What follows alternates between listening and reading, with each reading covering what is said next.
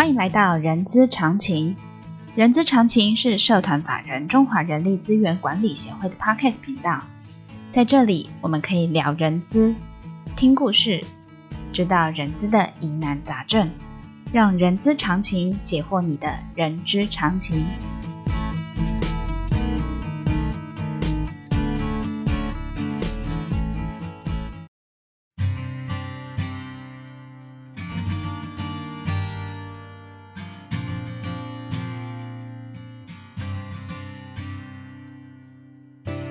嗨，欢迎来到人资十分钟的节目，我是 J.K. 洛琳。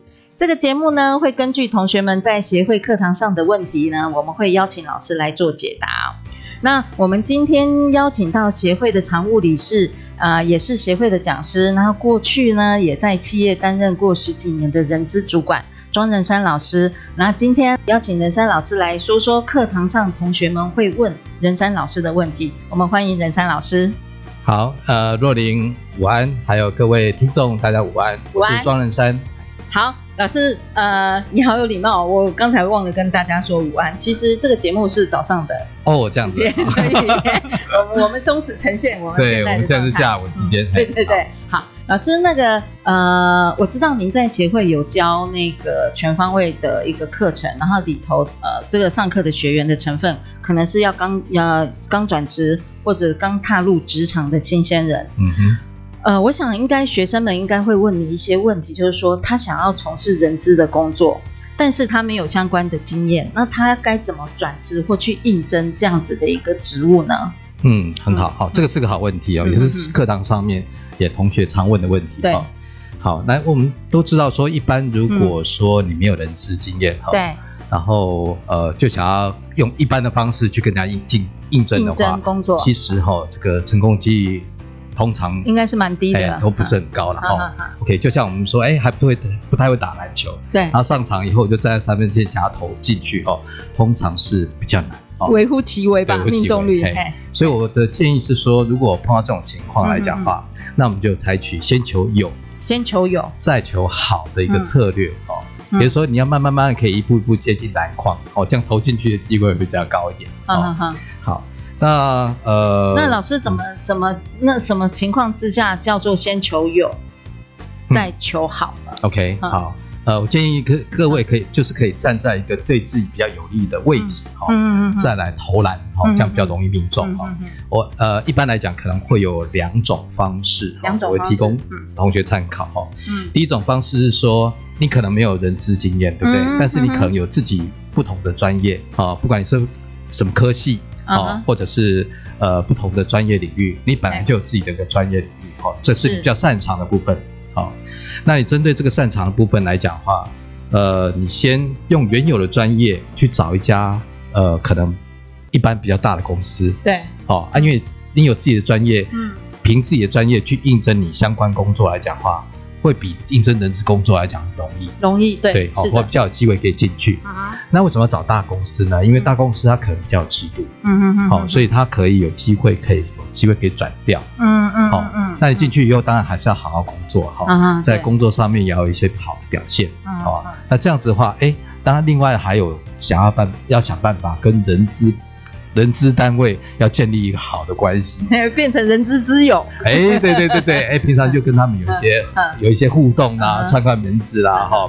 哎，当公司像这样公司，通常会有一个呃内部可以可以轮调啦或者请调的一个一个机制。机制。哎，当有职缺的时候，肥水不落外人田。嗯哼。哎，而且因为你在这公司已经一段时间了哈，嗯他们对你也有一些观察。嗯哼。那基本大大公司比较有制度。那你如果再想要再转调到人资部门来讲，相对会比较容易。呃，相对比较容易，所以是先利用自己的擅长，对，先进到一家公司，然后对，再来跟人资那个缔结，哇，干净缔结好的关系，对，好，然后有机会的话就可以申请转调。对，这个相对会比你去跟外面的人去。竞争竞争。机会比较高，好，OK，这是第一种模式了哈，就透过内部转调的方式，转到 HR 这个领域，哎，OK，好，其实我过去也是利用这种方式，好，从那个非人资单位转调到人资。嘿，我我知道，我呃，各位听众，我稍微 briefing 一下 任山老师。任山老师以前，我我印象没记错，他是在 DHL，对，是做业务，不是业务，呃，做。我之前是在运务单位，哦，在业务单位。我曾经在业务单位，然后再转到运务单位。运呃，业务运务，然后就到了人资，才转到人资。对。那第二个方法哈，第二个方法是说，呃。假如哈，哎，呃，这个我们如果不求原来这种方式来讲，还有第二个方式，嗯嗯，也就是说，先呃，你先去找小公司，嗯好，先找，嗯，就不是找大公司哈，找小公司。但是呢，在小公司应征之前呢，哈，你先去，比如说像人资协会，哈，我们现在有开一些基础班，对，好，那你先呃，借由这个短期的一个人基础班的课程。去呃强化你一些人资的观念跟基本的一个技巧。技巧。对，好。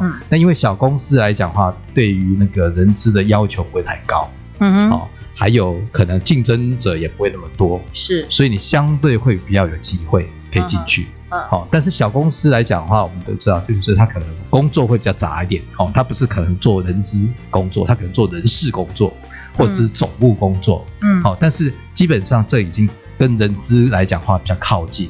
对，好，比如说你先有求这个机会，可以先求进去这个公司，然后做相关类似的工作，嗯哼，好啊。当你在这个工作，呃，因为你如果好好表现的话，在自己有一些进修的话，嗯，我相信在这家公司，因为竞争者少啊，你也比较容易有机会出头，嗯哼，好，甚至有机会被被 promote，好被晋升，啊啊。但当你人在小公司累积几年的工作经验之后，嗯，你再去应征大公司人事工作。那你竞争力就出来。老师，那你说在小公司的历练，要建议会要历练多久？呃，应该是说待在这小公司要多久？比较就是说，你至少是到外面去跟大呃跟一般人去竞争真正专业 HR 的这个职位。呃，看如果说我们呃一般来讲，我们对于人资看你应征的工作啦，如果一般人资人员的话，应该要三年吧。对，至少三年相关经验，对，而且说你不能说这一年啊，因为你一年也没学到东东西啊，哈，对，也是，大概能够稍微忍耐一下，熬一下哈，能够待了三年呃时间，然后去好好，因为它其实呃，因为小公司其实如果你有一些经验来讲的话，他们事实上是可以接触到比较多的部分面向，哦，可能你不只是做招募，对，哦，你还可能负责训练。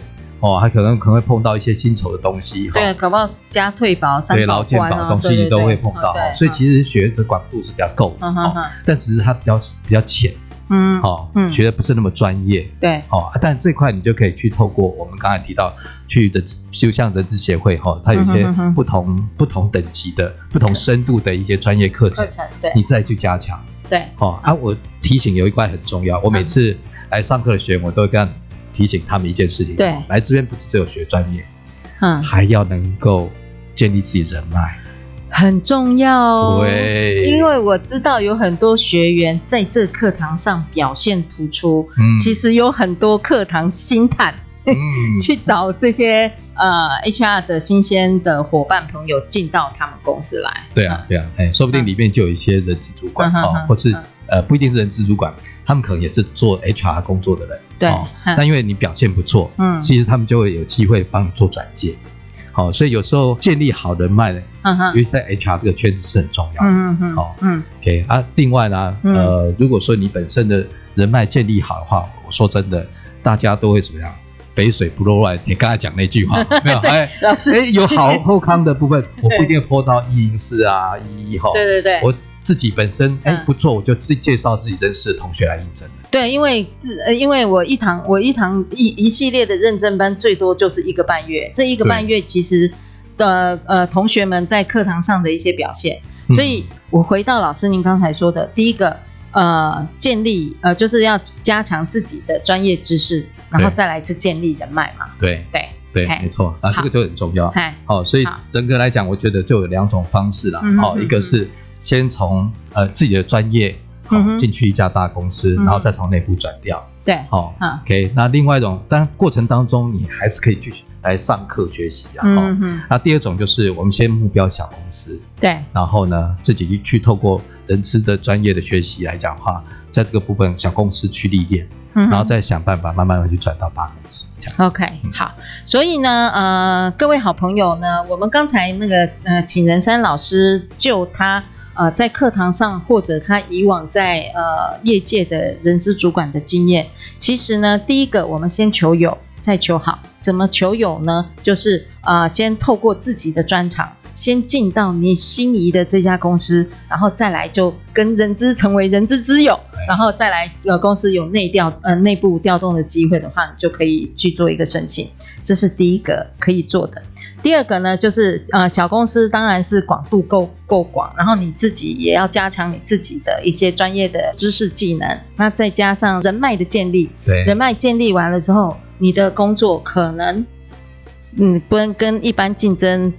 一般跟外面呃有经验的竞争的机会就会来得高。嗯，的确。对，哎、好、嗯，那谢谢老师今天跟我们分享哦。那我们今天节目就到这边告一个段落。那本集重点的懒人包呢，可以点选下方的资讯的资讯栏的 IG 连接，我们就可以看到喽。